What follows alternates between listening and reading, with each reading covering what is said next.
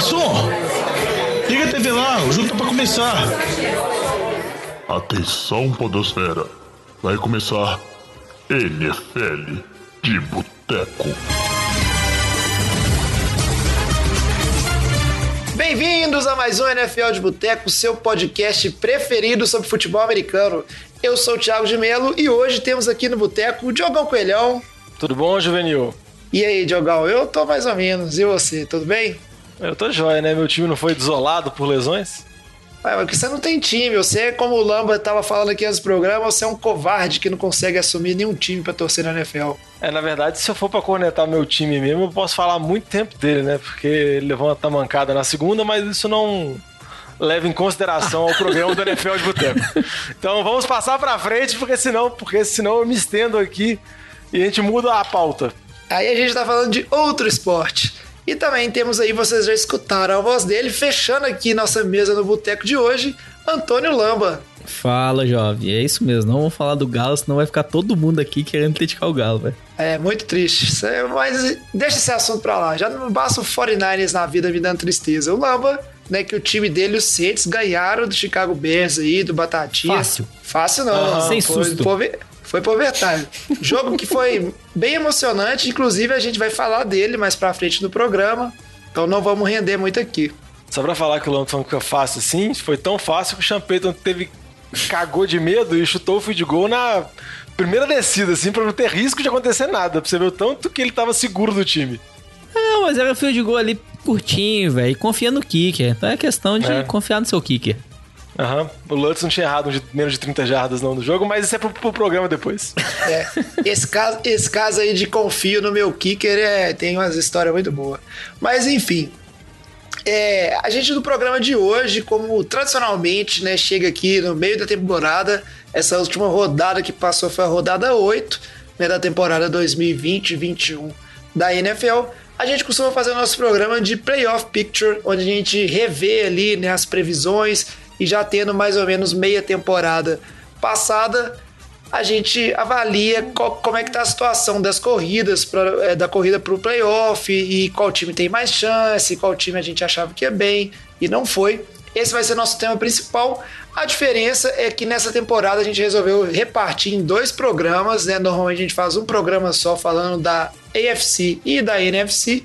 Então a gente vai fazer esse primeiro programa sobre a AFC e na sequência, semana que vem, sai um programa sobre a NFC, dando essa penteada, vamos dizer assim, na situação de playoffs de cada conferência.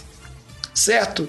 Antes de começar o programa de hoje, aqueles recadinhos de sempre, bem rápido, porque tem muita coisa pra gente falar aqui, né? O primeiro, se você joga Fantasy, vai lá, escuta o Fantasy de Boteco, que é o podcast exclusivo sobre Fantasy aqui da, da família NFL de Boteco Comunicações Enterprises, que o Diogão e o Lamba lá, junto com o Vitinho, eles dão muitas dicas e tudo. O pessoal que acompanha também tira dúvidas, manda inbox pra gente, perguntando né, dúvidas sobre troca, escalação e todo mundo, pelo menos que a gente tem notícia que acompanha assim assiduamente e comunica com a gente, é, tá indo bem né, nas suas ligas, estão aí, né, se não estão em primeiro, estão ali garantindo já a vaguinha de playoffs.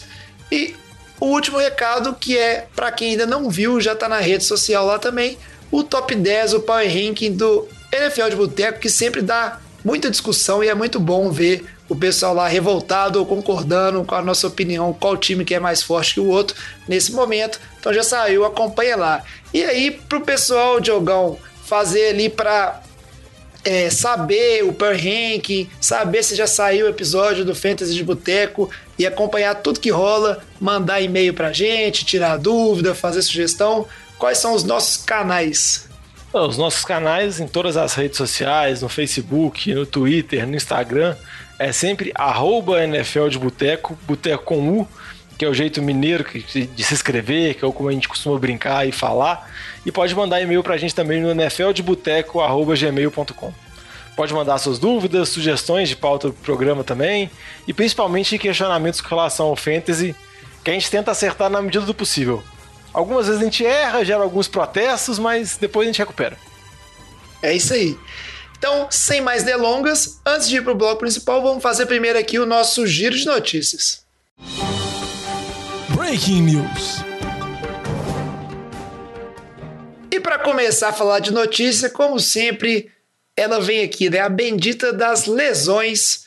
E essa semana, um time que sofreu com as lesões foi o meu time, São Francisco 49ers. Será, Diogão? Acabou a temporada? Nossa, vocês entenderam minha marcha fúnebre? Fiquei feliz com o meu ritmo agora. Ah, você, é um, você é um belo cantor.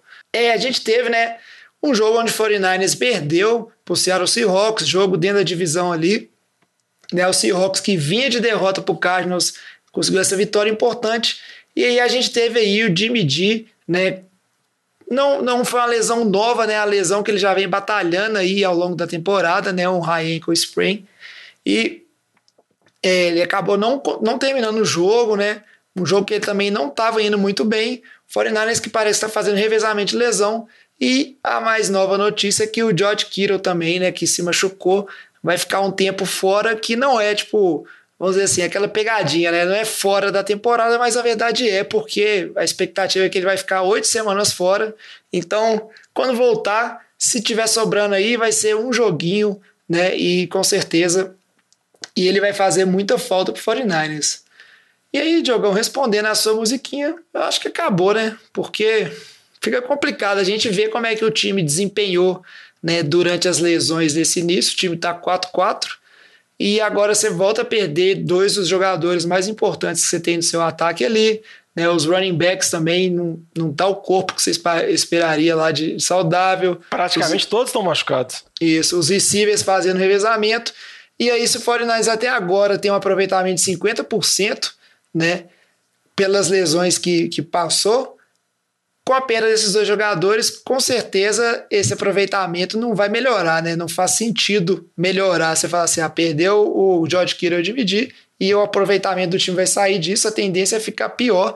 Então vamos lá, arrumar um pique na metade de cima do draft e ano que vem tem mais, né?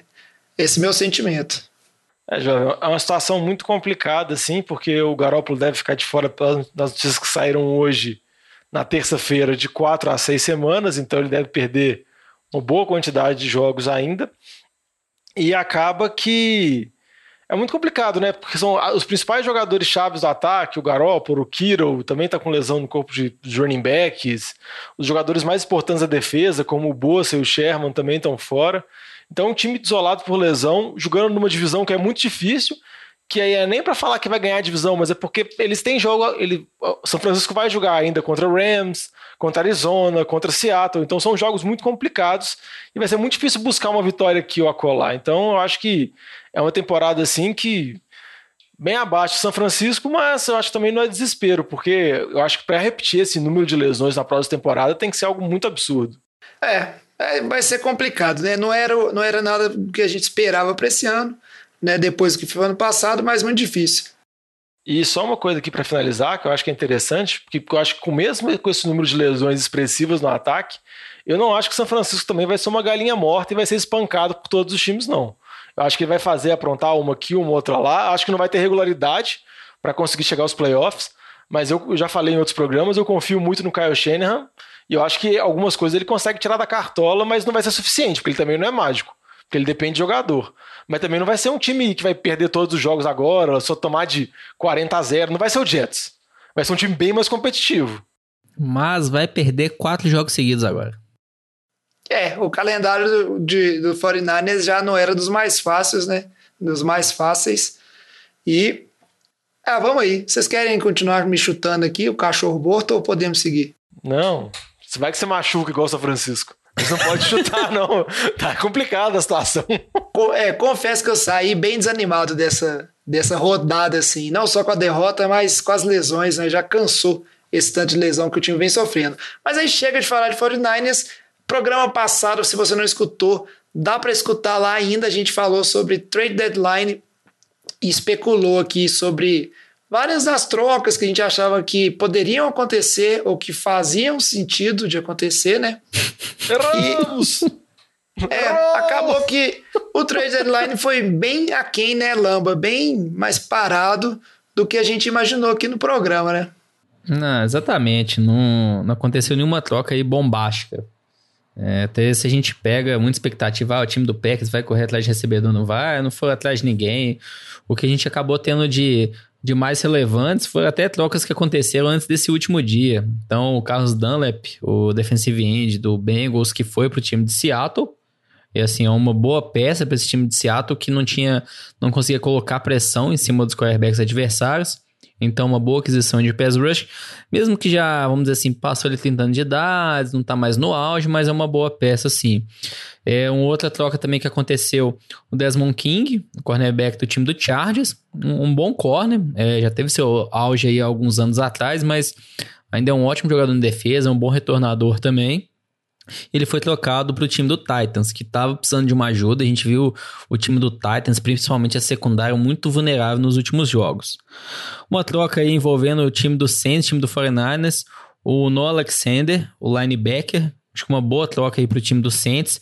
Ele foi trocado por, por um pique de terceira rodada, se não me engano. O time do 49ers até demonstrando um pouco essa troca que já está aí abandonando a temporada, não tem mais tanta perspectiva daqui para frente.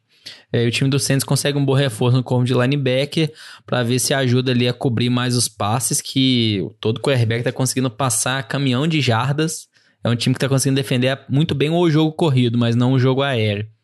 E a última troca aqui, é, o time do Steelers conseguiu pegar o linebackers, o linebacker o Aver Williamson do time do Jets, é, principalmente aí para fazer uma substituição do Devin Bush que era um ótimo inside linebacker do time do Steelers, só que tá machucado, tá fora já do restante da temporada.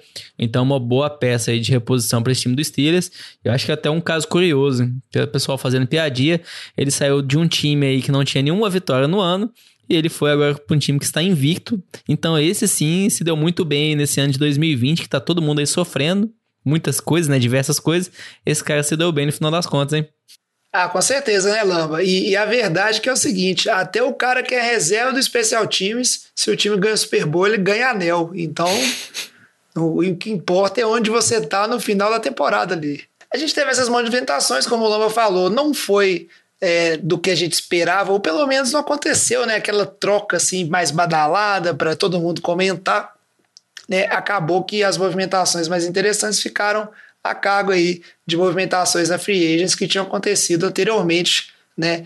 O, o nome dessa movimentação, Antônio Brown. Fala aí, Diogão. Jorge, só para falar que as trocas que a gente propôs no programa passado não eram muito absurdas, saíram notícias hoje falando que realmente Green Bay e Houston chegaram a negociar uma troca do Will Fuller, porque é uma necessidade óbvia do time dos Packers e o time de Houston não disputa mais nada, mas falaram que chegaram, tiveram muitas dificuldades para tanto estabelecer qual seria o, o pique que seria retornado, que Green Bay teria que passar para Houston e também qual, qual concentração de salário que Houston teria que absorver para poder bater essa troca com relação ao teto salarial. E falaram que um grande empecilho foi o fato de Houston estar tá com um treinador interino, estar tá com um GM interino, então ninguém sabe os planos do futuro, então fica muito difícil, vamos dizer assim, alguém chancelar essa troca. Aí parece que o Packers desistiu e agora que a gente está gravando já fechou e essas realmente foram as principais. Tiveram outras que o Dwayne Washington, running back de Kansas City, foi para Miami. Miami trocou um receiver também com o Patriots, mas nada muito relevante. E infelizmente a NFL não é a Major League Baseball que tem trocas mais legais. Fico muito triste. É isso aí, né? Podia ser esse meio de temporada agora, aquele momento onde os times trocam um monte de coisa, muda a cara da temporada, mas esse caso não foi. E isso é o que a gente trouxe de notícia para hoje. Agora não vamos mais perder tempo, vamos aqui para o nosso bloco principal e fazer o playoff picture da AFC após metade da temporada. Ô Fábio Júnior, todo mundo já Você quer uma porçãozinha de batata frita e uma cerveja gelada para nós? E para começar a falar aqui de playoffs de AFC, né, a gente tem que sempre lembrar que esse ano é, a regra está diferente né, do ano passado os, os donos do time lá em reuniões passaram a modificação que em vez de irem seis times para os playoffs, a gente teria um playoffs com sete times de cada conferência, né? Então 14 times no total, sendo diferente dos anos anteriores, né? E aí, no caso, só o melhor time teria bye week e os outros seis se enfrentariam ali já na primeira semana de playoffs. Mas isso pode ser que mude, né, Lamba? Você comentou comigo antes do programa que a NFL já cogita fazer modificações no cenário de playoffs caso tenha que adiar jogos por conta de Covid, né? Não, exatamente, já vem sendo estudado pela NFL né? Até um ponto que a gente estava discutindo, comentou nos últimos programas, que a NFL está evitando ao máximo adiar mais jogos, até porque a bye week de muitos times já passaram. Então, até com esse controle que eles estão aí em relação ao Covid, que eles classificam o jogador como contato próximo, aí estão isolando ele também.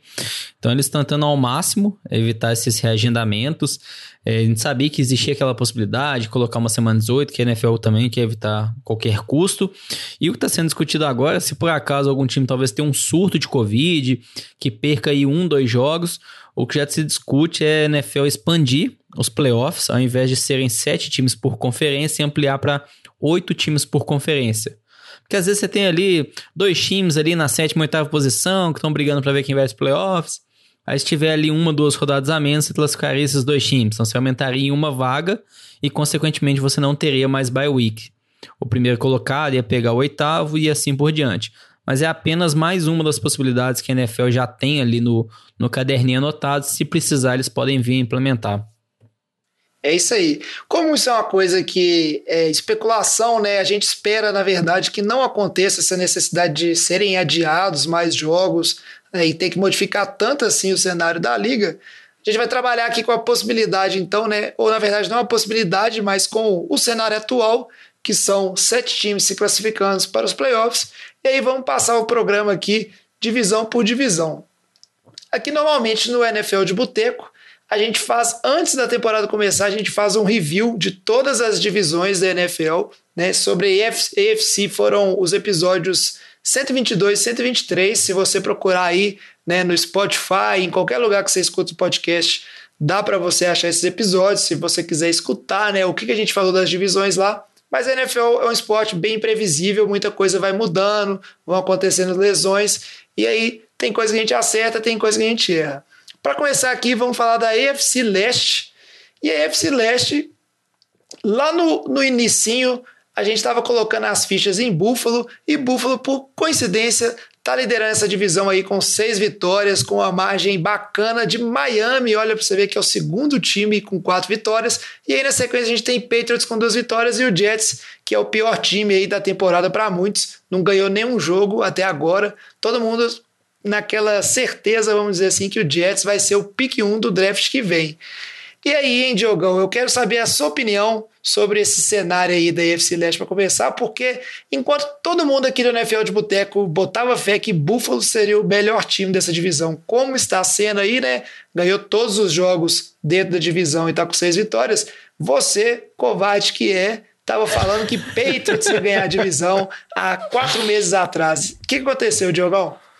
Ah, jovem, o time dos Patriots me decepcionou, né? Fui confiar cegamente no tio Bill, assim, que o time conseguiria manter uma defesa muito forte, mas acabou que, vamos dizer assim, a gente pode falar agora claramente que Buffalo é o franco favorito para ganhar a divisão, apesar da campanha, mas a preocupação que eu acho que tem com relação a esse time dos Bills é porque o Josh Allen, que começou com uma campanha maravilhosa, foi cotado para ser MVP nas primeiras semanas, vem de três jogos um pouco complicados, assim, onde ele mostra mais parecido com o Josh Allen versão 2018, versão 2019, do que a versão inicial de 2020, que a gente pensou que ele tinha superado todos aqueles erros. Mas com relação à rivalidade de Buffalo e dos Patriots, eu acho que está muito afastado agora. O Patriots tem N problemas, tem problema na defesa, jogadores machucados, o ataque está totalmente destruído, não está funcionando o Cam Newton, só funciona a parte do ataque terrestre, e olhe lá, a linha ofensiva também está com problemas. Então eu acho que o Patriots, assim, corre muito por fora. Se tivesse vencido o Buffalo, que teve a chance, que vale a pena comentar do jogo dessa semana, que Patriots estava perdendo por três pontos, conseguiu conduzir o campo, entrou na área de field goal. Parecia até que talvez fosse fazer um TD para virar o jogo no finalzinho contra os Bills, mas o Cam Newton sofreu um fumble assim para chancelar assim essa temporada horrível dos Patriots. Mas o que eu ia comentar, que eu ia até perguntar pro Lamba, é que eu, eu vejo mais Miami podendo fazer uma cosquinha aí contra Buffalo com essa expectativa do Tua Time, assim. Mas eu acho que o Buffalo é favorito ainda, mas acho que Miami, vamos dizer assim, é o concorrente que sobrou.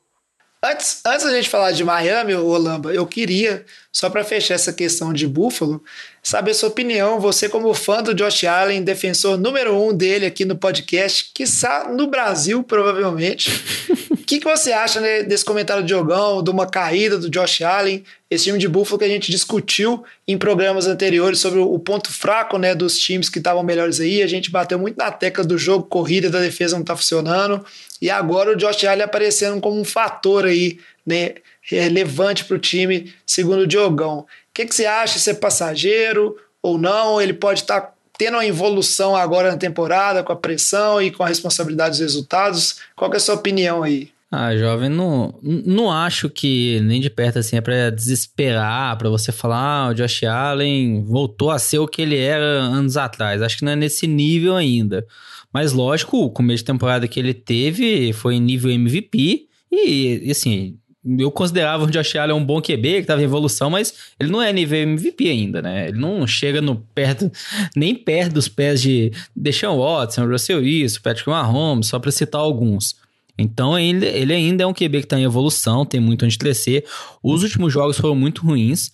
É, esse jogo contra o Patriots me surpreende menos, porque o Patriots, mesmo não estando numa defesa no mesmo nível que o ano passado, que foi a melhor defesa da NFL, ainda é uma boa defesa. O Belichick consegue mudar muito essa defesa, colocar muita pressão em cima do quarterback.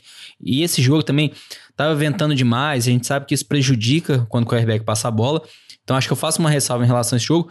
O que deixa mais preocupado é até um pouco do jogo da semana anterior, que foi contra o time do Jets, e ele não conseguiu fazer um touchdown. Era só field goal, field goal, field goal. Então, até talvez contra a defesa do Jets, que o Mahomes dominou essa semana, ele não ter tido uma boa atuação fica até mais preocupante. É, eu acho que é para esperar essa semana contra o time de Seattle, que a gente sabe também que é uma defesa fraca ainda, por mais que tenha essa peça aí do Carlos na Lep, ainda não tem boas peças. É, o Jamal Adams não é certeza que ele joga essa semana. Então acho que vai ser um teste importante para o Josh Allen. Se ele não for bem essa semana, aí sim acho que já se, levante, se levanta uma exclamação gigante em cima do nome dele. Qual que é a perspectiva desse time de Buffalo que franco favorito para ganhar a divisão, mas tem uma perspectiva boa não de ir longe nos playoffs. Pois é. E aí, mudando agora para a página de Miami, que Diogão já levantou essa bola aí. Queria saber de vocês, tanto o Lamba quanto o Diogão. Podemos começar com o Lamba aí, já que o Diogão que, que levantou esse assunto. Miami, apesar dos pesares, a gente comentou né, lá no programa que a gente falou, episódio 122, que Miami, enquanto o Jets era um time em reconstrução, que o, a, o projeto estava indo por água abaixo, Miami parecia ser um time em reconstrução que o projeto estava no caminho certo. E aí, vendo esse time 4-3, e agora com essa semana aí, né, também com o seu quarterback, né, pique, pique desse draft de primeira rodada, o Tua Tagovailoa, entrando e esse time conseguindo mais uma vitória, Miami tem chances de playoffs, assim, na, na opinião de vocês? Não vou dizer de ganhar a divisão, porque todos dois falaram que Buffalo é, Buffalo é franco favorito. Mas Miami não está tão longe dos outros times que estão disputando aí o wildcard nesse momento, né? Ah, exato, e até Miami fica bem atrás da divisão porque eles já tiveram duelos esse ano com o time do Patriots, como o time do Bills e perderam os dois jogos, então já tem duas derrotas dentro da divisão. Mas acho que o primeiro ponto é Miami, ele ganhou esse ano um jogo contra o Jaguars, um jogo contra o Jets, aí depois ganhou um jogo contra São Francisco, que até pode falar o que foi, um time estava assolado por lesões, Jimmy G não estava bem. E essa semana que foi com o time do Rams, que eu acho que é um jogo que o time demonstrou mais potencial, porque foi um ataque que se esperava mais. Mas a ressalva é, do lado defensivo, o time vem muito bem. O lado ofensivo eu ainda não tenho confiança. O Miles Gaskin, que é um bom running back, tá tendo uma boa temporada, tá machucado. O Tua não fez nada demais esse jogo. Foi a defesa que carregou esse time nas costas. Então, assim, eu ainda não confio que o Tua, pelo que a gente viu nessa semana, que ele leve esse time muito longe. Ah, talvez consiga ele beliscar uma vaga nos playoffs? Pô, é possível sim. Tem mais um jogo contra o Jets contra o Patriots que eles podem vencer, porque são dois times que a temporada já acabou. Mas, assim, eu ainda tenho bastante ressalva. Não acho que esse time vai longe nos playoffs, a menos que o Tua comece a jogar muito bem nos próximos jogos. É, o que eu acho com relação a Miami que eu queria destacar é eu concordo com o que o Lomba falou. Eu acho muito interessante a gente falar sobre a evolução defensiva de Miami, o tanto que o time está melhorando no decorrer da temporada. Já está sendo considerado por muitos especialistas está entre uma das melhores defesas da liga, que é uma coisa, uma defesa muito jovem, que está sendo montada pelo Brian Flores, que foi coordenador defensivo dos Patriots durante muito tempo. E com relação ao Tua, é um ponto total de, assim, de indefinição, a gente não tem a menor ideia, porque eu acho que esse jogo contra o Rams não tem como fazer análise nem positiva nem negativa, porque ele não precisou fazer nada. Não dá nem para falar que, ah, o que a gente pode analisar desse jogo? Porque o jogo foi ganhado basicamente com a defesa e com um time de especialistas, assim, que massacraram o Rams. O Jared Goff teve uma noite terrível. Então a gente depende muito de como vai ser essa adaptação do Tua. Se o Tua tiver uma adaptação NFL muito rápido, igual o Burrow mostrou, igual o Herbert mostrou, e conseguir levar esse time, talvez esse time consiga até percorrer correr um pouco atrás de Buffalo, mais que está bem atrás da divisão, se Buffalo oscilar com o Josh Allen oscilando. Mas se o Tua for um calor, tiver que precisar daquela temporada de aclimatação tudo mais, aí realmente a ideia de Miami é mais a longo prazo mesmo. Mas o que eu acho interessante destacar é porque é um time muito jovem um time que a gente falava na temporada passada que podia ser 0-16, etc e tudo mais, e já mostra uma evolução muito grande, assim, e depende muito desse QB que eles selecionaram da primeira rodada. Não, e até só um comentário que a gente tá vendo aí do Joe Burrow foi o primeiro pick no, no, draft, o que aconteceu com o Justin Herbert, isso é exceção, isso não é o comum na NFL, o calor entrar jogando bem, e até porque o, o elenco em volta do Tua, né, os recebedores, running backs são bem questionáveis, né? E aí, fica essa expectativa, né? Miami que parece que está evoluindo e no momento não está tão atrás né, dos outros times que estão em wildcard, que são times com cinco vitórias, mas o fato é que Buffalo, que é a opinião geral aí da galera que é o time que levaria essa divisão, tá seguindo, tirando o Diogão, que não aceitava que a dinastia acabou, mas a dinastia acabou, Diogão. Agora tem que inventar outra história. Seguindo para a próxima divisão aqui, que é a AFC Oeste, Aí nessa divisão a gente tinha a unanimidade, vamos dizer assim, que era o time dos Chiefs, que todo mundo tinha certeza absoluta que ia levar essa divisão e tá mais do que tranquilo, né? O time dos Chiefs aí que tem sete vitórias e aí na sequência tem o time dos Raiders com quatro, Denver com três e o time dos Chargers que tá lá atrás, apesar do fenômeno Justin Herbert, né? Começou a funcionar bem tarde na temporada e ainda tem outras coisas para resolver até ser um time competitivo nessa divisão que não é das mais fáceis, né? Como a gente pôde ver aí nessa semana, até o time de Denver, que está sofrendo com muitas lesões, dá trabalho. O time dos Chiefs é aquela coisa, acho que a gente vai discutir mais aqui, né? Não se vai ganhar, mas é, a relação se vai ter a de 1 ou não. Aí a gente pode deixar para discutir isso um pouco mais para frente ali, quando falar do, do outro time aí que está com sete vitórias também, que é o time dos Steelers. Mas eu queria saber sobre essa divisão o seguinte: é, todo mundo apostando no time dos Chiefs, e aí a gente teve é, o pessoal aí, no caso, foi o Vitinho e o Alex, que não estão aqui presentes no programa, mas que tinham expectativas boas para o time de Denver. O time de Denver que Teve movimentos interessantes na free agents e esperava-se uma evolução, mas é um time que não conseguiu ir tão bem.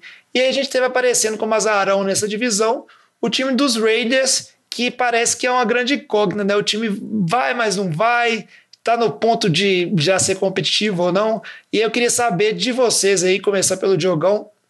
Além dos Chiefs, vocês veem algum time nessa divisão com chance de playoffs? Wildcard, né? E qual time seria esse por quê? Jovem, eu acho que o Raiders tem uma chance assim, de disputar o wildcard, igual você comentou no início do bloco, tem uma vaga de wildcard a mais, eu acho que ele está na disputa. Com relação a esse time do Raiders, eu acho que é um time que tem um ataque muito arrumado, tem uma boa linha ofensiva, tem um jogo terrestre bem estabelecido com o Josh Jacobs e o Derek Carr está numa boa temporada. Mas o calcanhar do Aquiles do time é a defesa. A defesa é uma defesa muito frágil, uma das piores defesas da liga. Nesse jogo contra a semana, nesse jogo dessa semana contra Cleveland, vamos dizer assim, o melhor jogador defensivo do time disparado foi as condições climáticas, foi o vento que fez a pontuação do jogo ser toda muito baixa, porque geralmente jogos que o Raiders participa, o ataque sempre tem que conseguir carregar esse time, fazer mais pontos, porque a defesa não segura nada. Já Denver, eu tenho um pouco de pé atrás, por, principalmente por causa da questão do Drew Locke. Assim. O Drew Locke ele oscila muito, ele vinha muito mal até esse jogo. Nesse jogo ele teve um primeiro tempo terrível e um segundo tempo muito bom contra os times dos Chargers, mas não me dá confiança. Assim. Por mais que tenham boas peças assim que podem auxiliar ele, o Jude, o Fenty, o Melvin Gordon, o Philip Lindsay, e a defesa seja uma defesa forte, apesar do desfalque do Von Miller, eu acho que ainda o Drew Locke oscila muito, então o time vai conseguir algumas vitórias impressionantes, igual teve agora, mas pode perder para times mais fracos. Então se fosse para apostar em algum time que pudesse disputar algum wild card nessa divisão, eu apostaria nos Raiders, nos Las Vegas. E você, Lama, o que, que você enxerga dessa divisão aí depois de metade da temporada corrida? É, já acho que até se a gente pegar o jogo da semana, do, o time de, do Chargers é o quarto jogo seguido, que eles tinham uma vantagem de 16 pontos ou mais e eles perdem. É, então, assim, um, acho que o Chargers é o time que tem maior potencial, pelo que o Justin Herbert veio jogando. É uma defesa boa. É, então, assim, se ele tivesse ganhado a semana no time do Denver, talvez até a gente estaria falando aqui, ah, o time do Chargers, desses três, talvez seria o favorito. É, eu concordo com o Diogão falou, eu não confio muito no time de Denver. Eu acho que o Drew Locke ainda não é confiável, está em evolução, mas a defesa também. É, já teve lesões sérias de jogadores, Red Bull machucou essa semana, então talvez fique fora também. Eu acho que o Denver tende a ficar como o último nessa divisão. O time de Vegas, por conta de ter duas vitórias a mais que o Chargers, isso vai interferir muito. Mas eu acho que o jogo dessa semana vai ser chave, que a semana é o time do Chargers contra o time de, do Raiders. E eles ainda tem dois confrontos ao longo dessa temporada. Então, assim, se o Chargers ganha esses dois jogos, beleza, aí já empatou aí no, no recorde, né, de vitórias e derrotas. Então, eu acho que o time do Chargers ainda tá vivo. Eu aposto que eles vão conseguir ir para os playoffs. Eu acho que é difícil, sem dúvida alguma. Mas pelo que a gente está vendo dos jogos, eles estavam na liderança, estão perdendo. Tá sendo semelhante a Atlanta Falcons, né? Para boa liderança e perde no final. Eu vejo eles com mais potencial e ganhando essa semana com o time do Raiders, eles tendem a embalar. Na sequência, eles têm uns jogos bem fáceis. Ô, Lamba, eu ia comentar exatamente isso que você falou com, com relação à comparação com a Atlanta, porque a Atlanta toma umas viradas tão incríveis que a gente acaba esquecendo o que acontece com o Chargers, mas é comparável, porque você falou, o time abre vantagens muito altas assim, o time é um time que tem um elenco forte, é um time que tinha uma defesa considerada uma das melhores defesas da liga no início de temporada, Teve um QB que entrou no time e tá voando, e mesmo assim o time consegue a proeza de não vencer. É jogo atrás de jogo, assim, é umas coisas totalmente sem explicação. E por isso que eu não consigo confiar nesse time, porque ele abre vantagens, toma virada, já tomou virada contra o Saints, tomou virada dessa vez contra o Denver. Então é uma coisa assim, se o Herbert jogando no nível que ele tá jogando, o time ainda oscila tanto assim, e a gente sabe que é talvez a temporada de calor do Herbert, o Herbert pode cair um pouco de nível e tudo mais. Então, por isso que eu fico mais ressabiado com relação aos Chargers. Não, até só fechar rápido, até o. A gente, quando a gente tem um time de conferência, ele sempre enfrenta uma determinada divisão, né? Então essa divisão aí de Chiefs, Raiders, Chargers está enfrentando a divisão do Saints, Buccaneers, Panthers e o Chargers já enfrentou esses três times. Então assim, teoricamente já pegou os adversários mais complicados dessa divisão. Ainda tem um jogo com Falcons. E os seus adversários, time do Raiders, ainda tem alguns jogos, já jogou contra o Saints. Então acho que por conta disso também, o calendário olhando pra frente, dá pra apostar no time de, do Chargers, mas é o que o Diogão também reforçou. O Anthony Lynn precisa colocar a cabeça dos jogadores no lugares que não dá para abrir tanta vantagem nos jogos e ficar perdendo toda semana. A verdade é que quando você começa atrás dessa maneira, né, só com duas vitórias, o caminho é mais longo, mais difícil, tem menos margem para errar. A gente vai acompanhando como é que essa divisão vai andando, né, mas pelo visto aqui, consenso fácil é que o Chiefs vai ganhar e aí o Lamba com essa fezinha aí nos Chargers e o Diogão botando uma fé no time dos Raiders. No final a gente vai dar aquela resumida né, no que a gente enxerga de situação, mas agora a gente segue para uma divisão. Quer falar, o Diogão? Não, só para falar, para não deixar. Quem quase não comentou de Kansas City que vai ganhar, eu acho que a disputa de Kansas City mesmo é saber se vai ser o Seed 1 ou não. E a é disputa vai ser. assunto lá pra Exatamente. Frente. Não, porque eu ia falar com você, porque a disputa vai ser exatamente com o time que você vai comentar na próxima divisão, que é os Steelers. E mesmo é que Kansas City estando atrás. Agora. Você não entendeu, né, jovem? É, porque eu tô acostumado com feitas no boteco, aí eu fico todo assim, empoderado. Mas eu vou falar que. Férias. Mas eu vou falar que, mesmo Kansas City tendo uma campanha pior que a dos Steelers, eu ainda aposto em Kansas City sendo o Cid 1 da AFC que eu ia pedir para você apostar lá na frente. Ah, desculpa. tá zoando, Diego. Tá zoando. um spoiler aqui, se quiser. Mas é isso aí, é na spoiler. frente. Na frente eu falo Steelers, aí eu acerto de toda forma. É isso Entendeu? aí. Oh, mas vamos discutir isso aí no final, essa questão da Cid 1, porque antes vamos dar a oportunidade aqui para falar dos Steelers, que estão aonde na AFC Norte, que é a divisão aí onde a maioria do pessoal do Boteco colocou ali né, o segundo wildcard, no sentido de ter dois wildcards na mesma divisão. A diferença é que lá atrás a gente apostava muito no time de Baltimore vencendo essa divisão, tirando o Lamba aí, né? E eu também, que resolvemos entrar no hype de Cleveland mais uma vez e falar que esse time de Cleveland ia crescer com a mudança de coordenação. E resolvemos ousar, né, para também não ficar todo mundo apostando no mesmo. A verdade é que o time de Cleveland nem tá tão ruim, né? Tá com cinco vitórias, tá atrás do time de Baltimore aí. O desempate no questão da quantidade de derrotas, né? O time de Baltimore é, tem menos derrotas, então o percentual o score fica melhor. Não, na verdade não, tem mais vitórias. Isso aqui tá desatualizado. Vou, vou conferir. Mas vem na sequência aí, né? Voltando, mas o time de Pittsburgh que a gente ia falar tem sete vitórias, né? É o único time invicto da NFL no momento. E aí vem na sequência com o time de Baltimore, depois Cleveland e Cincinnati Bengals, que tá aí só curtindo o seu QB novo, mas não tem chance é, nenhuma de vitória, né? De vitória não, né? De playoffs no momento, mas é um time que está tranquilo em se conformar com isso. Aí eu queria saber de vocês, a gente já pode entregar a divisão para o time dos Steelers depois dessa semana que veio de uma vitória, né? Importante contra o Ravens, que seria o principal adversário aí. Vocês já acham que muito difícil o time dos Ravens ainda brigar por essa liderança? Porque para os Steelers brigar pela Seed 1 com o time dos Chiefs, a primeira coisa que eles têm que fazer é vencer a divisão deles, né? Não acho que é impossível o time do Ravens ganhar, até porque eles ainda têm mais um confronto direto essa temporada. E vai ser na semana 12. Então, ainda, vamos dizer, se fosse talvez na última semana, que já estava tudo definido, poderia ser diferente. Acho que o time do Ravens tem chance. Mas o Steelers ainda é o favorito. É, o time do Ravens, a gente tá até levantando algumas perguntas agora. Pô, o que, que tá acontecendo com o Lamar Jackson? É, o Ron Staley, Stanley, é, o left tackle, que é um dos melhores left tackles aí da NFL, e que até recentemente é renovado um contrato né, de quase 90 milhões por cinco anos, se não me engano, nessa ordem de valores, machucou, tá fora do restante da temporada. Então, a principal peça dessa linha ofensiva tá fora. Lamar Jackson não tá na temporada boa, principalmente quando a gente compara com a temporada ano passado, que ele foi MVP. A defesa do Ravens ainda é uma das melhores defesas, é o, é o ponto forte desse time. É, Steelers favorito porque tá um jogo mais equilibrado. A defesa é tão boa, assim como a do Ravens, acho que é duas das melhores defesas da NFL. E o ataque, o Big Ben tá vindo muito bem, James Conner tá vindo correndo bem com a bola. Os recebedores ali, o Claypool, o calor tá vindo bem esse ano. Deontay Johnson também que tá em ascensão. Então acho que por isso um time mais completo, o time do Steelers é muito mais confiável do que esse time do Ravens. Mas o Ravens também, sem dúvida alguma, vai chegar nos playoffs.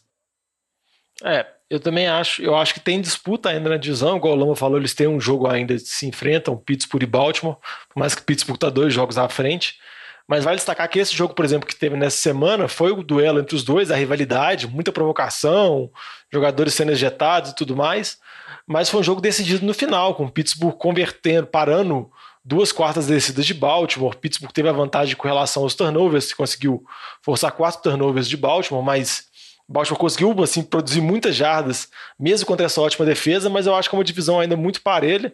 Eu acho que os dois são os francos favoritos para disputar essa divisão, mas eu não vejo tanta certeza assim de Pittsburgh ganhar. Se fosse para apostar, eu ainda apostaria que Pittsburgh vence, mas eu acho que Baltimore pode correr atrás ainda, porque ainda tem metade da temporada e o time de Baltimore é um time muito forte. É isso aí. Agora, já que estão nessa discussão de ganhar, e eu vejo que todos vocês dois têm uma preferência aí pelo time dos Steelers, Vamos aproveitar, vamos fazer agora de uma vez que está fresco na memória aqui, né? Aí considerando Steelers e Chiefs, né? E na sequência a gente fala do time dos, de, dos Browns, se eles têm alguma chance de playoffs ou não. O que, que, vocês acham dessa disputa aí dos dois melhores times da NFC no momento, né? Os dois AFC. times com sete vitórias. Isso, da AFC no momento, os dois times com sete vitórias. Qual o time dos que vocês acham aí que tem mais chance de terminar em primeiro, né? Liderando a AFC e considerando um playoffs com sete times apenas, sete times apenas, ter essa vaga aí de seed 1. Ah, jovem, eu ainda. Eu vou apostar no time do Steelers, viu? Eu gosto muito do time do Chiefs. É, acho que o Patrick Mahomes é diferenciado, mas acho que o que já tem essa vitória de diferença do time de um time pro outro. O time do Chiefs também já chegou em jogo essa temporada no overtime com o time do Chargers. Então também não é um time invencível. Acho que eles vão ter jogos mais complicados. É, tem jogos ainda contra o time do Raiders, que é um time que a gente comentou antes, mas tem contra o time de Tampa, contra o time do Saints, que são times aí que estão fortes candidatos aos playoffs. E eu acho que o time do Pittsburgh tem uma sequência bem fácil agora. Pega tipo Cowboys, Bengals e Jaguars. Acho que eles vão dar uma embalada. E os jogos difíceis mesmo que eles vão ter é o segundo jogo com o time do Ravens e o time de Buffalo. Então, acho que por ter um jogo de diferença já, eu voto aí no time do Steelers. E você, Diogão? Eu já antecipei meu palpite, né, jovem? Meu palpite ainda é Chiefs. Eu acho que o Chiefs ainda consegue ser o seed número um da AFC. Agora vamos falar de Cleveland então, Diogão. O último time que sobrou com chance aí é o time dos Browns, né? Que como a gente disse que tá com cinco vitórias.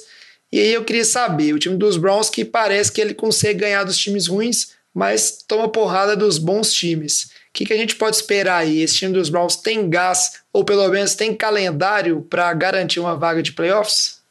Jovem, mesmo com a lesão do Odell assim, o Miles, o Miles Garrett, que é um dos principais jogadores de defesa do time, saiu meio baleado do jogo, a gente tem que saber qual é a condição dele depois que o time tá voltando da bye. Mas eu acho que Cleveland ainda disputa uma vaga de wildcard. Quando eu falei lá que Las Vegas é um dos times que disputam, eu vejo muito essa disputa pela vaga final entre o Cleveland e Las Vegas. Assim, eu acho que são dois times que têm falhas, têm problemas. Nenhum deles são perfeitos. Os dois baseiam muito no jogo terrestre. Mas se fosse para apostar, eu acho que eu mantenho meu palpite inicial que eu tinha de Cleveland indo ainda como wildcard. Mas eu acho que a disputa fica muito de Cleveland com Las Vegas. Sabe o que, é que, que, que é engraçado disso aí, Diogão? É que lá atrás no programa que a gente falou da, AFC, você achava que essa disputa seria entre Cleveland e Tennessee Titans, que o Titans faria 9-7, mas aí no desempate ia perder para Cleveland a última vaga de playoffs, né? Vamos ver, os, como é que vai ser a temporada aí. Mas, de novo, pelo menos você tem essa consistência aí de colocar que Cleveland vai estar ali na beira, disputando assim no finalzinho a última vaga com alguém. E você, Lamba, o que, que você enxerga pro time de Cleveland antes da gente seguir aqui para a última divisão? Ah, não, acho que bem resumido, de acordo com o Diogão falou, é, o time de Cleveland é um time que tem uma defesa forte. Se o Masguete ficar fora de alguns jogos, isso vai comprometer totalmente a temporada deles. A volta do Chubb vai ajudar. Mas é, é, aquele ponto de atenção, o Odell fora, o Jarvis Landry tá machucado a temporada inteira, esse time não tem recebedores. Então, se o Landry ficar fora algum jogo, eu não confio mais nesse ataque. Vai ser um ataque que só vai correr com a bola. Mas considerando também o calendário deles, eles têm jogos bem fáceis ainda. Então, a gente olhando o calendário, tem uma boa perspectiva para esse time de Cleveland chegar em 10 vitórias esse ano. Perdendo aí basicamente para o Titans, para o Baltimore e para Pittsburgh. E, até, e Pittsburgh na última semana também, talvez Pittsburgh já vai estar tá indiferente quanto a esse jogo. Então acho que por conta do calendário, acho que é bem provável aí que o time de Cleveland chegue nos playoffs sim esse ano com sete vagas. É isso aí. E para fechar a EFC, a gente vai para a última divisão, a EFC Sul, que lá atrás a gente aqui no Boteco estava dividido entre Titans e Colts levando essa divisão né, quem que ganharia. A gente tenta que não, mas todo ano a gente se convence que é o ano que o Colts vai bem. Nesse ano teria o Philip Rivers como quarterback, né? Teria não, tem o Philip Rivers, né, como quarterback, mas quem ainda está liderando essa divisão é o time do Titans com cinco vitórias, que vem de duas derrotas seguidas, né? Nessa semana aí o Diogão apostou no Titans no Survival contra o Bengals e a gente teve uma surpresinha e na cola vem o time dos Colts com cinco vitórias também. E aí a gente já pode descartar os Texans e os Jaguars, que cada um tem uma vitória só. São dois times que estão muito atrás. Aí eu primeiro vou dar a palavra pro Diogão aqui para ele chorar também essa vida que ele perdeu no Survivor aí. O que a gente pode esperar desse time dos Titans, Diogão? Que começou muito bem, perdeu para os Steelers há duas semanas atrás, mas como a gente falou, os Steelers aí, vocês falaram, estão disputando a Seed 1. É um time que vem muito forte mas aí nessa semana perdeu pro Bengals, esse time que né, ninguém esperava que isso aconteceria. O que, que a gente pode esperar do Titans e dessa divisão em si? E aí na sequência o Lamba com a opinião dele para a gente fechar. Ô, jovem, um comentarista mais maldoso podia falar que o time de Tennessee perdeu os dois jogos agora para ficar 9-7, né? Pra, que estava com campanha muito positiva, ele tinha que aproximar de 9-7. Mas eu acho que não é isso. Eu acho que Tennessee tem um ataque muito forte, o problema é a defesa. A defesa não consegue pressionar o QB adversário. O Joe Burrow não foi sacado de uma vez na vitória de Cincinnati contra os Titans. Mas eu ainda vejo o Tennessee com uma ligeira, com um ligeiro favoritismo para levar essa divisão Com relação aos Colts, eu acho que ambos os times vão chegar aos playoffs, vai ter uma disputa entre eles para ver quem vai ganhar a divisão e quem vai como wild card. Mas o Colts ainda tem algumas ressalvas com relação ainda ao ataque. Eu acho que o time ainda se baseia muito na defesa, que é uma boa defesa. Mas o, Free, o Rivers tem seus altos e baixos. E principalmente por causa do calendário próximo dos Colts. Os Colts, nos próximos cinco jogos, enfrenta Baltimore, que é um adversário complicado, Tennessee, Green Bay, Tennessee de novo, nos próximos quatro jogos. Então tem alguns jogos complicados. Tem um jogo contra Pittsburgh na semana 16 então, acho que o calendário de Tennessee é mais favorável que o calendário de, de Indianápolis. Então, por isso que eu dou uma ligeira vantagem para o Titans ganhar a divisão. E por incrível que pareça, não sendo 9-7. Ah, eu comentar em relação a essa divisão, os dois times acho que vão chegar aos playoffs sim. Acho que o time do Titans, na linha que o Diogão falou, ainda é o favorito. É um time que a gente confia mais, é, pelo que vem jogando. Estabelece o jogo corrido com o Derrick Henry muito bem, o Anthony Hill funcionando muito bem no play action. Eu me ressalvo em relação a esse time do Colts. É um time que, assim, enfrentou jogos muito fáceis a temporada inteira. Então é até um, um 5-2, até certo ponto a gente pode falar mentiroso. Porque as duas derrotas que eles tiveram foi uma pro time do Jaguars e a outra foi pro time do Cleveland, que, ok. Então, assim, se tivesse 6-1, então a gente estaria falando, ah, é o líder da divisão, vai ganhar. Então, eles pegaram os jogos mais fáceis, até porque eles ficaram muito mal no ano passado. Então, estão pegando os piores times das divisões, mas eles vão enfrentar uma sequência bem complicada agora. Já começando aí com o time de Baltimore, e na sequência é um duelo com o time do Titans. É, acho que é um time forte esse playoff, sim. Mas Philip Rivers não vem na temporada boa, até foi bom, foi bem nesse jogo, mas nas primeiras semanas ele veio muito mal, muito consistente, na linha do que ele apresentou já no ano passado. Então acho que por conta dessa limitação ali do que o Philip Rivers traz para esse ataque, acho que não tem muito potencial, não traz jogadas tão explosivas como era no passado na carreira dele. Eu vejo esse time do Colts chegando nos playoffs, mas provavelmente perdendo talvez na primeira rodada. É isso aí. Agora a gente passou pelas quatro divisões. Só para resumir aqui, né? Eu acho que ficou bem clara assim a, a, opinião geral, vamos dizer assim. A gente teria os quatro, os quatro vencedores aí, né? Os líderes, né? De, das suas respectivas divisões: Buffalo, Chiefs, né? Pittsburgh Steelers, Tennessee Titans. Pelo que eu entendi da opinião de vocês, assim, se vocês acharem que eu estou né, resumindo errado, vocês podem interferir. Mas seriam esses quatro times aí, né? Que hoje são os atuais líderes dessas divisões. Eles têm tudo para terminar, né, vencendo essas divisões e irem para os playoffs. E aí, para fechar rapidinho, o Lamb e o Diogão, vocês discordam né, de quem que vai ser a seed 1, se vai ser Steelers ou se vai ser Chiefs. Eu concordo mais com o Lamba, eu acho que o calendário do, dos Steelers está mais tranquilo. E o Steelers é um time bom de vencer o jogo, os jogos mais feios ali também e tal. No final dá um jeito e escapa ali com a vitória. Hoje seria minha aposta. Aí queria saber rapidinho, na sequência, primeiro o Diogão, depois o Lamba, considerando esses quatro líderes aí, pelo que vocês falaram, quem que vocês acham, né, só para resumir de novo, ficar aqui anotado no final, quem que seriam os três times que vocês apostam que vão para os playoffs, né, considerando sete times no total? Ó, eu aposto em Baltimore, Cleveland e Colts. E você, Lamba, nessa linha também? Ou você acha que tem. Ah, de acordo. É, acho que também são os favoritos. Por mais que eu goste ali do time do Chargers, é conseguindo dar uma arrancada, mas eles estão muito atrás ainda desses times.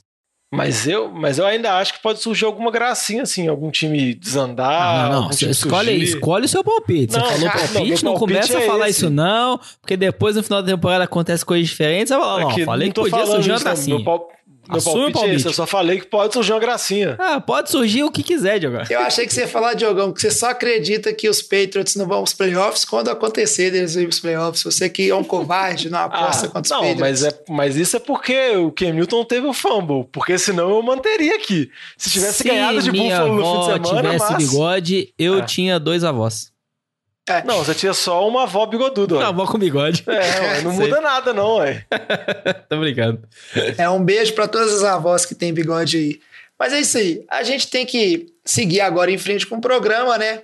Eu acho que ficou bem interessante. Se forem esses times mesmo, vai ser um cenário de playoffs da, da AFC bem legal. São times, no geral, um bom nível, vamos dizer assim, né? Que podem proporcionar. bom nível, tem o Jets. Não, sou, tô falando os sete times que a gente tá falando aqui que devem ir pros playoffs, né? Não tô falando dos Jets, mas vai ser um playoffs interessante, né? pelo menos sem ter aqueles jogos que são aqueles ma aquele massacre, né? Que a gente não vai poder dizer o mesmo quando falar da NFC, porque aí tem que falar da divisão né, do Eagles e Dallas, e vai ter um jogo ali que acho que é melhor o time nem ir para não arriscar passar Covid pros outros à toa.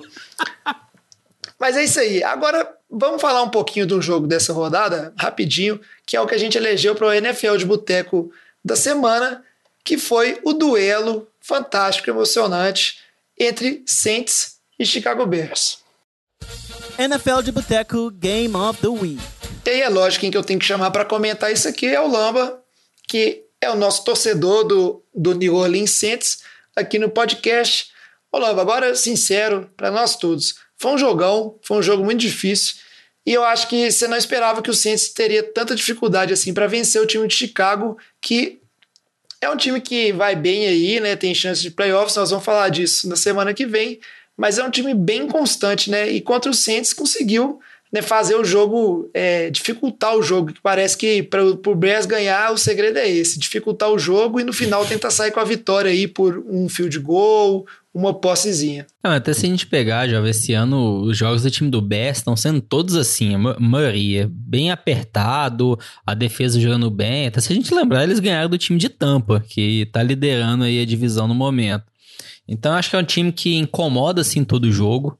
É, existe uma inconsistência do lado ofensivo que, por mais que o Nick Foles tenha entrado, dele, do Trubisky para ele, ainda assim a gente vê muita inconsistência no ataque. O jogo corrido, o Montgomery não entra, tá correndo muito mal, é, mais por conta da linha ofensiva que não vem bem. Então a defesa que tá conseguindo equilibrar bastante esse jogo. Do lado do Saints foi, acho que assim, era uma vitória necessária para o time, né? Considerando que sofreu nas últimas semanas, ganhou no overtime com o time do Charles, depois custou também para ganhar do time do Panthers, agora novamente um jogo na prorrogação. Mas é um jogo que posiciona melhor o time dentro da divisão. O Saints já enfrentou o time de Tampa esse ano, então até no confronto direto tem o, um critério de desempate. Então continuou bem posicionado para ganhar a divisão. Acho que do lado do ataque, que é o que mais me preocupa, porque eu acho que assim, a defesa ainda vem muito bem, é uma defesa que, que eu comentar, para muito bem o jogo corrido, o jogo de passe sofre um pouco, mas porque se parasse tudo ia ser a melhor defesa da NFL, que não é o caso. Do lado do ataque, o Drew Brees está em final de carreira. A gente vê, ele não lança bola em profundidade. Tudo bem que a gente vai falar assim: ah, os dois principais recebedores, Michael Thomas e Emmanuel Santos, estavam fora. Isso, sem dúvida alguma, faz muita falta. E até se a gente for pensar o time do Saints, olha ele. O Camara recebendo passes curtos, o Michael Thomas recebendo muito passe curto. O time foi montado pensando o estilo de jogo do Drew Brees. Então, quando você tem o seu principal receiver, das principais peças do ataque fora, isso prejudica bastante.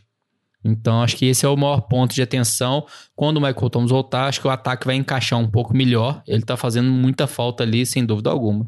É, o, Lamba analisou o jogo bem, eu só queria fazer dois destaques aqui. Primeiro, dar um destaque pro Cairo Santos, o kicker de Chicago brasileiro, que vem numa temporada muito boa, chutou um field goal de 51 jardas nesse jogo para levar o jogo para prorrogação, e a gente sabe o tanto que é difícil chutar em Chicago, então vale o destaque, ele está tendo uma temporada muito boa depois das várias lesões que ele teve.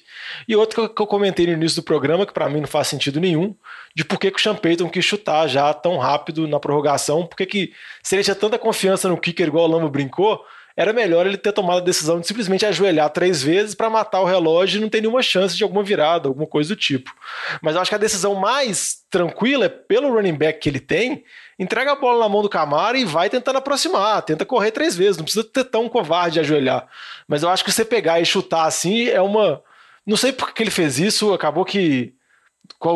O Kingsbury fez isso também na prorrogação no jogo contra Seattle, mas para mim me mostra um desespero. Você tipo, sabe assim, que entrou tenho... na field goal zone, na, só rapidinho, Jorge. Entrou na field goal range e já põe para chutar, porque senão vai fazer falta, vão rápido e acho que é meio desesperador. É, Diogão, você sabe que sobre isso eu tenho sempre a mesma teoria, né? Qual que é? Tava apertado pra ir no banheiro. Overtime, já passou do tempo normal de jogo, cara. Nossa, não vai dar pra esperar, não. Chuta de uma vez, chuta de uma vez, senão eu vou ter que sair correndo aqui.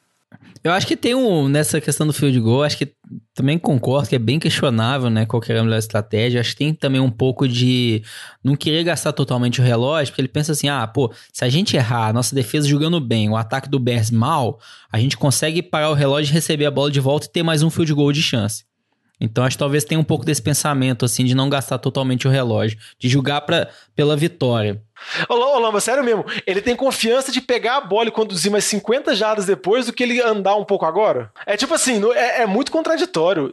Pra mim, sinceramente, não tem uma justificativa. Pra mim, a justificativa é só o medo dele tentar julgar e sofrer um fumble, Sofrer um fumble, fazer uma é, falta. Diogão. É o mas eu acho que é falta, é mas, eu, mas eu acho que isso é, é muito receio. Tipo assim, eu acho que você- quando você fica com isso, e principalmente o Champeter com um técnico tão agressivo, que é, foi marcado pela carreira inteira por ser agressivo, eu, eu acho a decisão muito contrária. ele Tipo foi acho agressivo, ele foi ruim. pro field goal. Não, ele foi covarde. Ganhou. É deu isso aí. A gente, enquanto a gente vai acompanhando aí ao longo da temporada essa, essa, essa nova batalha do Diogão aí contra os treinadores que chutam field goal da vitória antes de da quarta descida e a gente vê o Diogão se indignando com isso ao longo da temporada. Vamos ver se acontece mais vezes. Agora a gente segue em frente aqui no programa para falar um pouco dos jogos que vem aí na semana 9, que são jogos cruciais aí, importantíssimos para a sequência da temporada. Esse assunto é bom, hein? Merece mais uma cerveja. E aí, dessa semana 9 que a gente tem que falar aqui, né? Vão ter vários jogos que são importantes. Agora passa metade da temporada, muita coisa começa a valer para playoffs, né? Para definir vaga, para o time não ficar muito para trás, para o time continuar lutando por uma seed 1. E um primeiro jogo aí que eu gostaria de destacar, depois vou dar a palavra para vocês, seria o, o duelo entre Green Bay Packers e São Francisco 49ers. Esses dois times que na temporada passada se enfrentaram, né? duas vezes, se eu não me engano. O 49ers levou a melhor nas duas, mas essa temporada né, se encontram em situação diferente aí, né? O 49ers, como a gente disse lá no início, desolado por lesões, e o time de Green Bay que vem vacilando né, na, nas últimas rodadas. Nessa rodada, inclusive, perdeu para o time dos Vikings, né? Que foi a morte do Batatinha no, no Survivor. Ele está fora do Survivor por isso. O time de Green Bay que vem apresentando aí talvez os mesmos problemas da, das temporadas anteriores, que é a questão da defesa, quando o jogo corrido começa a funcionar e o time vai ficando atrás e sem conseguir controlar o relógio, e o jogo começa a escapar na mão do time de Green Bay.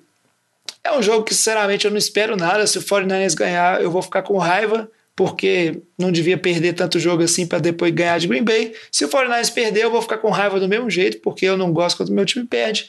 Vou assistir porque eu sou torcedor e aí eu não aguento ficar sem assistir mas é um jogo de toda forma importante para os dois times, né? O 49ers menos, que só vai dar esperança para a gente ficar triste lá na frente, mas para o time dos Packers é muito importante porque Chicago vem na cola, né? Como o Lamba aí falou no bloco anterior, e o Packers precisa voltar a vencer. É, o problema que eu acho principal de Green Bay é porque as fraquezas do time e, consequentemente, do elenco, elas ficam muito claras assim nas derrotas.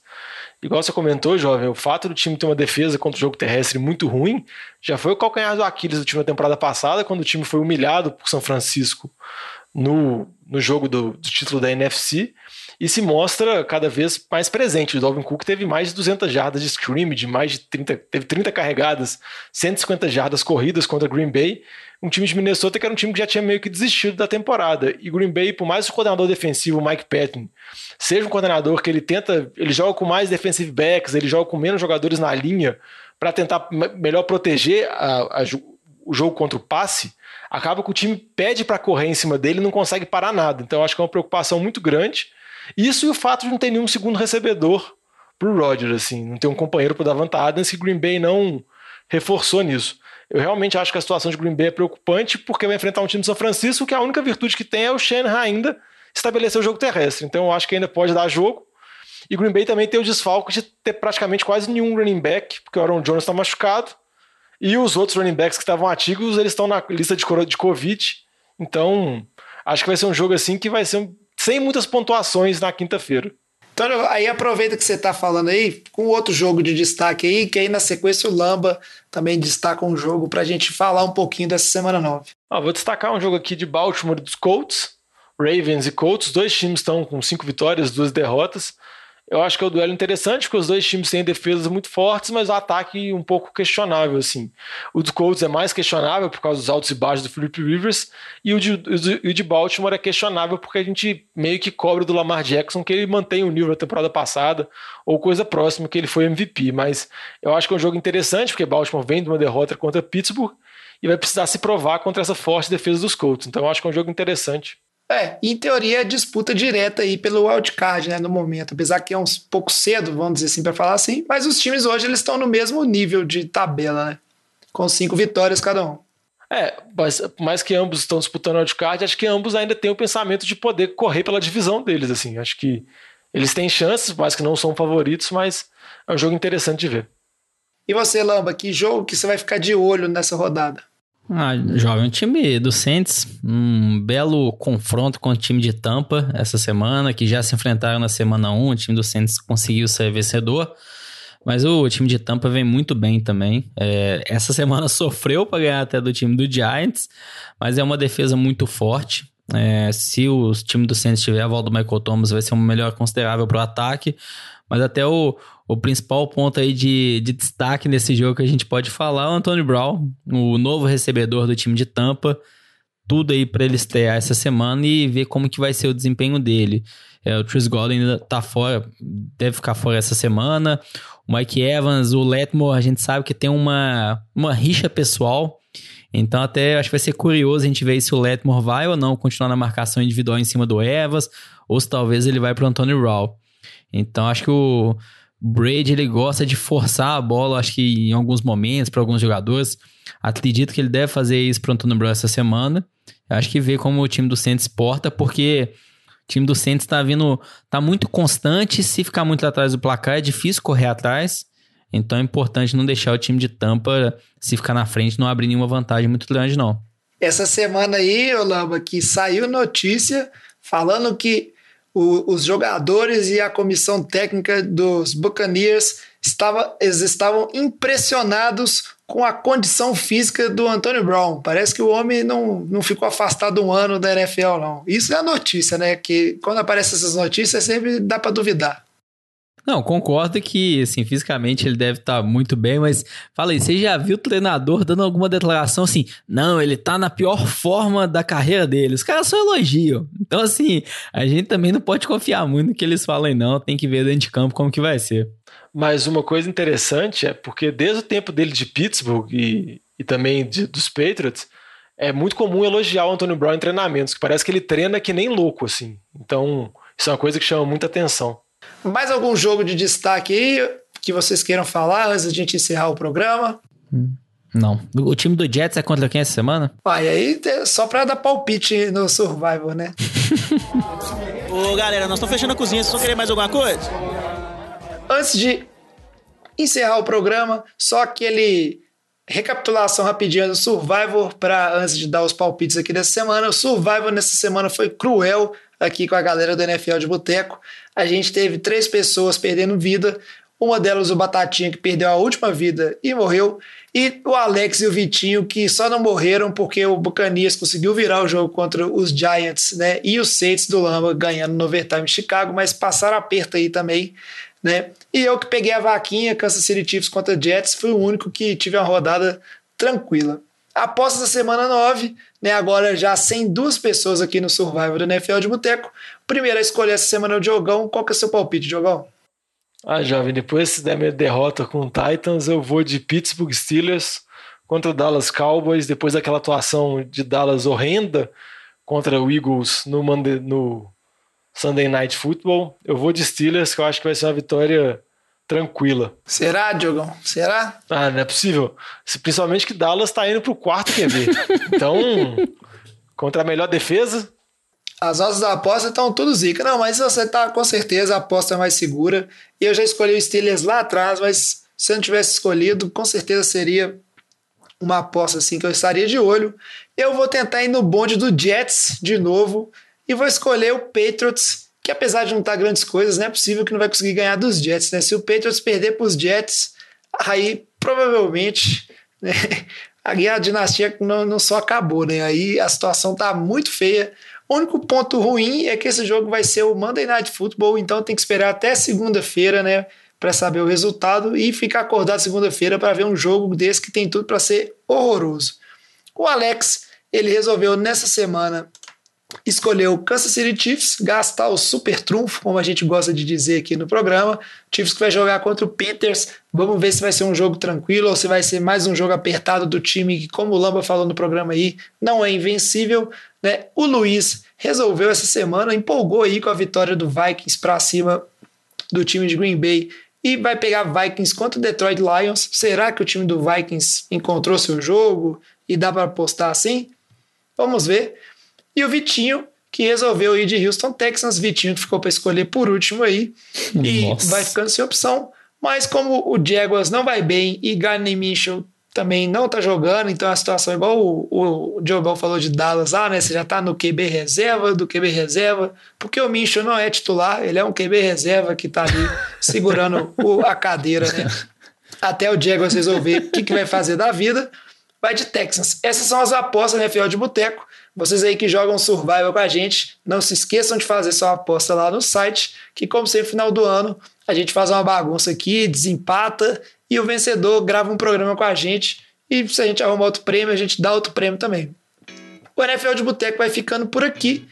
E antes de ir embora, só pedir novamente pro Diogão falar pra gente como é que faz para acompanhar o NFL de Boteco, mandar mensagem, mandar feedback, falou se gostou do programa, falar se concorda ou não com a nossa avaliação aqui dos playoffs da AFC, se você acha que outro time que vai eh, se classificar, né? Como que faz, Diogão? É só ir na- nas nossas redes sociais, sempre arroba NFL de Boteco, Boteco com U, Instagram, Twitter, Facebook. Pode também mandar um e-mail pra gente no nfldeboteco.gmail.com e lembre-se sempre de escutar o Fantasy de Boteco para você ficar preparado com as dicas dessa semana 9, que é uma semana decisiva pro Fantasy. É isso aí. No programa que vem a gente volta então fazendo o Playoff Picture da NFC, depois dos jogos da semana 9. A NFC aí que também tem suas peculiaridades. E aí a gente vem falar aqui, se tudo der certo, com o time completo da NFL de Boteco. Agradecendo de novo vocês aí que nos ouvem e colaboram aí com a NFL de Boteco toda semana. Agradecer o Diogão e o Lamba aí que estão aí fazendo o programa comigo. Traz a saideira. Esqueci.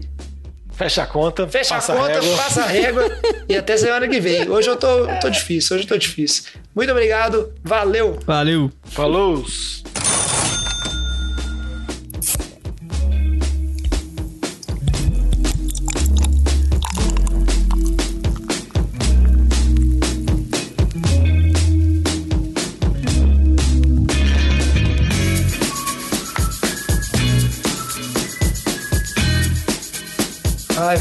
Cérebro tá dando nó.